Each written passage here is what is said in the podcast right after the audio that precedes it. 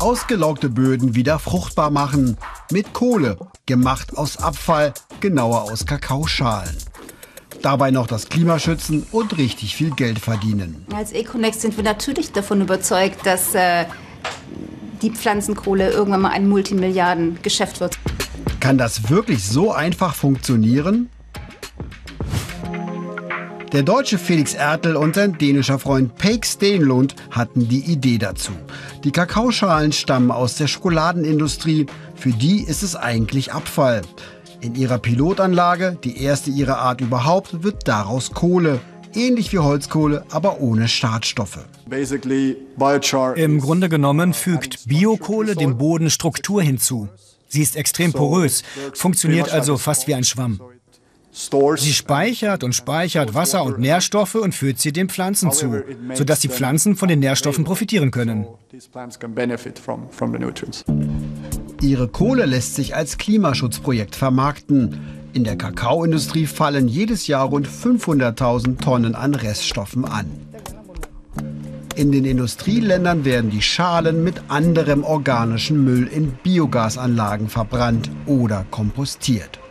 Dabei entsteht oft das klimaschädliche Gas Methan. Wir sind jetzt aktuell mit dieser Anlage, ähm, entfernen wir, um mal in CO2 zu sprechen, entfernen wir äh, 8000 Tonnen im Jahr an CO2 aus der Atmosphäre und lagern das in der Pflanzenkohle ein.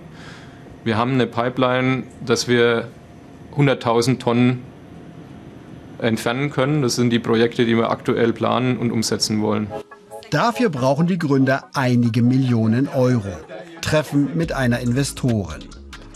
Sabrina Schulz ist Chefin einer Holding, die sich an jungen Unternehmen beteiligt.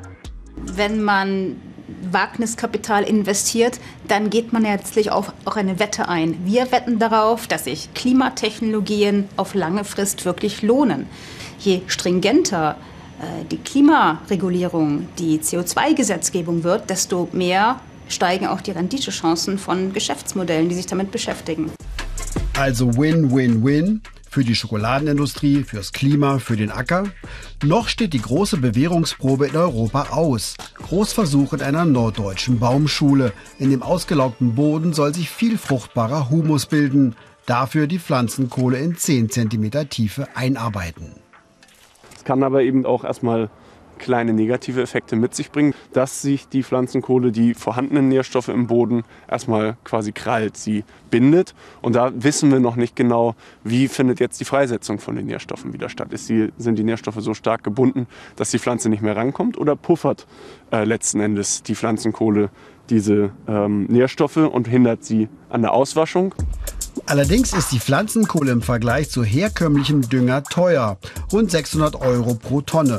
Die Innovation zahlt sich für Käufer erst langfristig aus.